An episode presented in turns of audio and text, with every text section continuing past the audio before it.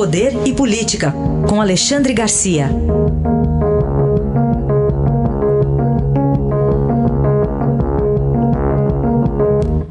Alexandre, bom dia. Bom dia, Raíssa. Bom dia, Carolina. Bom dia.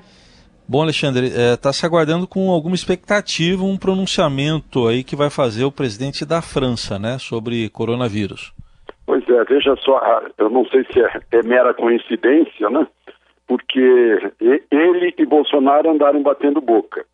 E agora estão os dois envolvidos na mesma discussão política em torno do mesmo remédio, é, da, é, da, da cloroquina.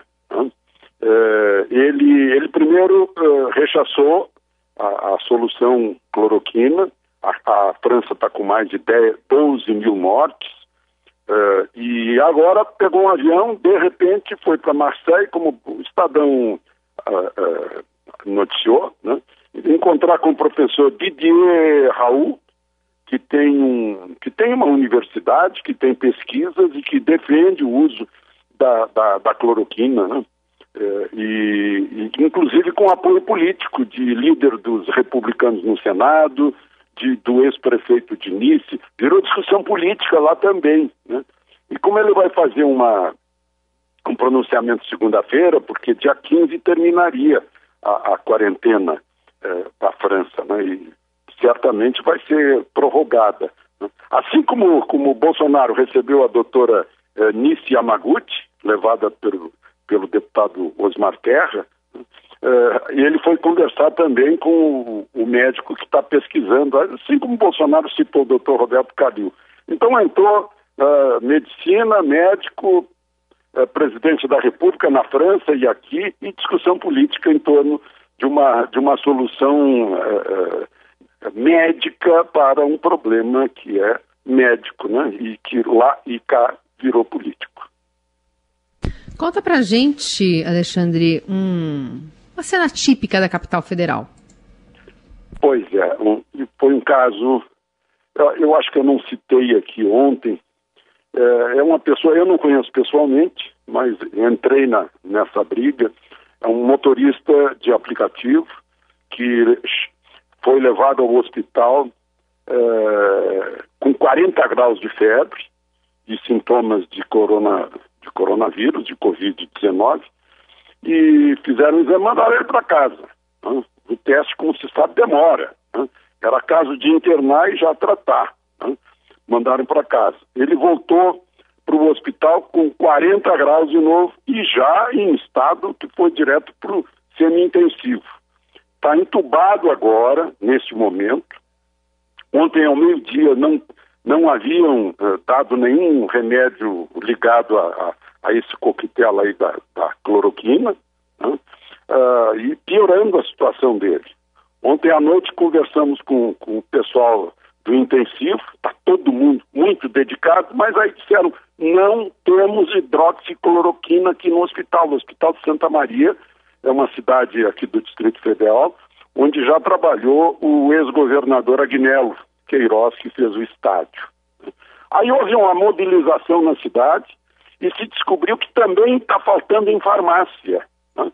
Conseguimos numa farmácia, enfim, duas caixas, e foi, as caixas foram para o hospital. Minha mulher, que é cirurgiã, experiência de 30 anos, uh, conversou com os, os uh, intensivistas, sugerindo que se macerasse, porque ele está entubado né, teria que dar na veia, né, mas não tem como, não tem forma líquida, né, uh, macerasse e desce pela, pela sonda nasogástrica. Então, a maior expectativa aqui foi, foi uma mobilização via rede social de um caso, de um caso, né, de, e a gente fica uh, estarrecido ao saber como o tratamento é feito, demorado, num, num vírus que é muito rápido, como me disse um intensivista ontem à noite, me confirmando, é muito rápido na ação sobre os pulmões. É um jovem de 31 anos que sofre de asma, que teve leptospirose, que tem uma lesão uh, uh, no pulmão já prévia e um filho de dois anos. Né? Então, esses casos, digamos assim, de apelo humanitário, gritante, né, que a gente vê, aí vai para a farmácia, o diretor do hospital de referência aqui de Brasília simplesmente nos, nos disse o seguinte: ah, então vamos comprar na farmácia, aqui não tem. Né? Uh, e aí a gente fica chocado ao ver um, uma coisa dessas. Né? Quando um tratamento está disponível, como disse o Dr. Roberto Calil, se está disponível, por que não usar? Né? Só que não está tão disponível assim, porque não está nos hospitais públicos né? e, e, na farmácia, provavelmente pela crescente demanda, né, está com dificuldade de conseguir. Era, eu queria dar esse, é, esse testemunho, esperando agora resultados da UTI lá do hospital. Bom, importante seu relato, né? Vamos aguardar, torcer para dar tudo certo e, e, certamente você vai nos manter aí atualizados. Tomara que isso desfecho seja positivo, né, Alexandre? Mas olha aqui, estamos numa sexta-feira da paixão, né, Alexandre? Sexta-feira da paixão. Eu, eu peço licença para ler um pedacinho aqui de um artigo foi publicado essa semana pelo Percival Pugino. Ele é um blogueiro de Porto Alegre, escrevia na Zero Hora durante muitos anos, uh, arquiteto, filósofo, uh, pensador. Ele, ele cita uh, Bento XVI, quando visitou o campo de extermínio de Auschwitz, campo de concentração de Auschwitz, como Papa, e perguntou onde estava Deus quando permitiu isso. Chocou todo mundo. Né? E agora o, o articulista pergunta onde estava Deus quando permitiu o surgimento desse vírus que mata, enferma, esgota recursos materiais e financeiros, fecha igrejas, destrói empregos, joga bilhões de homens livres em prisão domiciliar. Mas aí ele justifica né, que o próprio Cristo, na cruz, perguntou, Pai, por que me abandonaste? Né? Então é, é o momento de a gente pensar sobre, sobre tudo isso e, e, e te dar um, uma entrada né, dentro de si próprio sobre as nossas fragilidades né, físicas e muitas vezes é, psíquicas, né, num momento desse de, de, isolamento, em que é preciso a gente conviver com a, com a família e com si próprios. Né.